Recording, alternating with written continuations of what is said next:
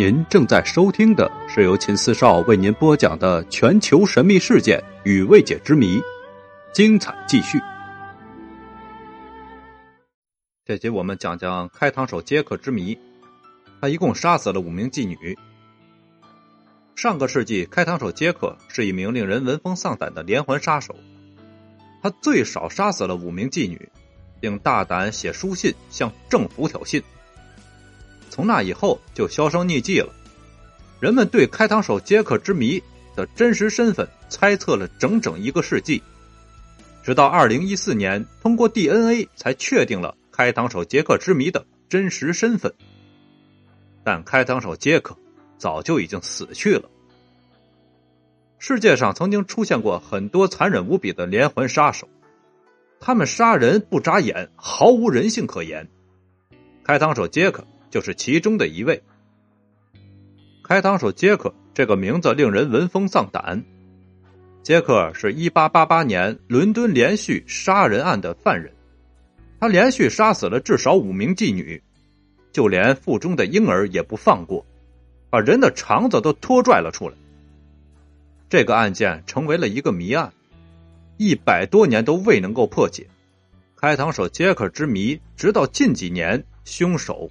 还被确认到，开膛手杰克是一八八八年八月七日到十一月八日间，于伦敦东区的白教堂一带以残忍的手法连续杀害至少五名妓女的凶手代称。犯案期间，凶手曾多次以开膛手杰克写信至相关的单位进行挑衅，但是却始终没有能够落网。其大胆的犯案手法。又经过媒体的渲染，而引起了当时英国社会的恐慌。至今，他依然是欧美文化中最恶名昭彰的杀手之一。在连环杀手的历史上，开膛手杰克是如此的声名赫赫，有些犯罪学家将他称为连环杀手之父。他的事件也被改编成为了电影。开膛手杰克弄得人心惶惶。我们来看看这些案件的回顾。一八八八年的八月七日，一具女尸被发现沉尸东区的白教堂，死者是中年妓女玛莎·塔布莲，身中三十九刀，其中九刀划过咽喉。同年八月三十一日凌晨三点四十五分，另一名妓女玛丽安·吉古拉斯被发现死在白教堂附近的囤货区里。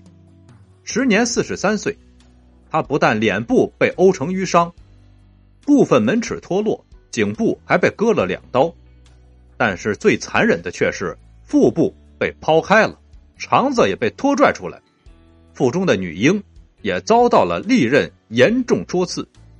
开膛手杰克到底是谁，成为了上个世纪人们心中的疑惑。开膛手杰克除了作案手法极其残忍之外，另一个特点就是非常非常的嚣张。一八八八年九月二十五日，中央新闻社收到了一封用红墨水书写并盖有指纹的信，署名为“开膛手杰克”。寄出者在信中以戏谑的态度表明自己就是杀死妓女的凶手，并声称被逮捕前还会继续杀害更多妓女。第二天，中央新闻社又收到了一封明信片。内文同样以红墨水写成，写信者自称是调皮的杰克，并提到他打算隔天再干两件事。这两封信发出不久之后，凶案果然再次发生。一九八八年九月三十日凌晨一点钟，一名马车夫于住家附近发现了伊丽莎白·史泰德的尸体。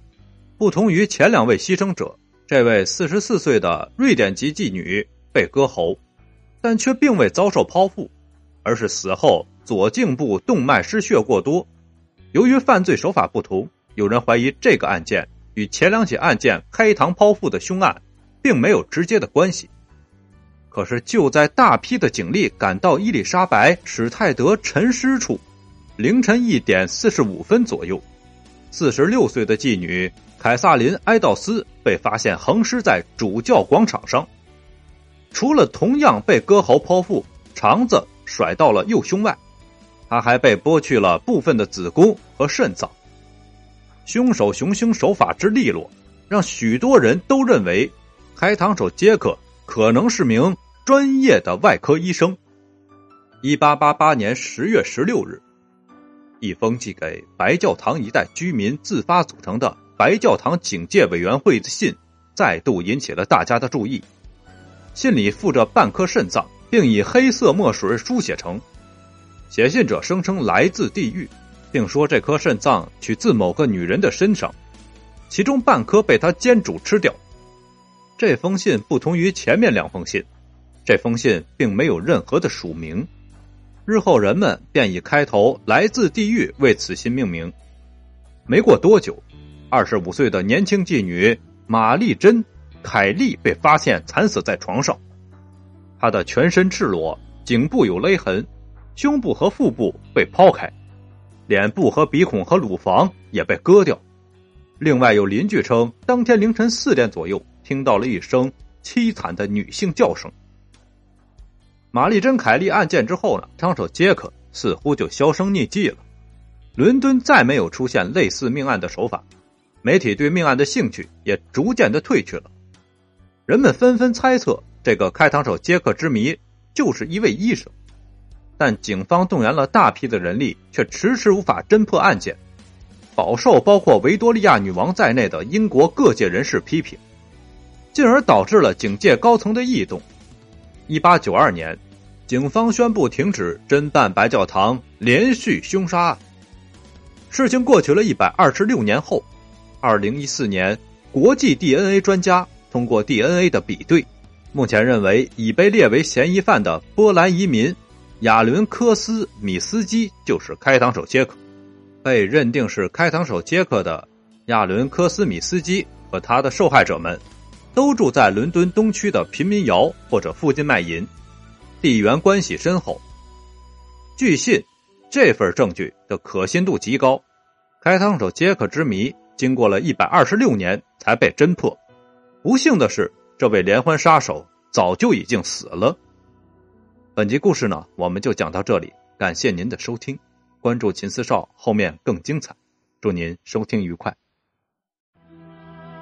感谢您的收听，请关注秦四少，后面更精彩。祝您收听愉快。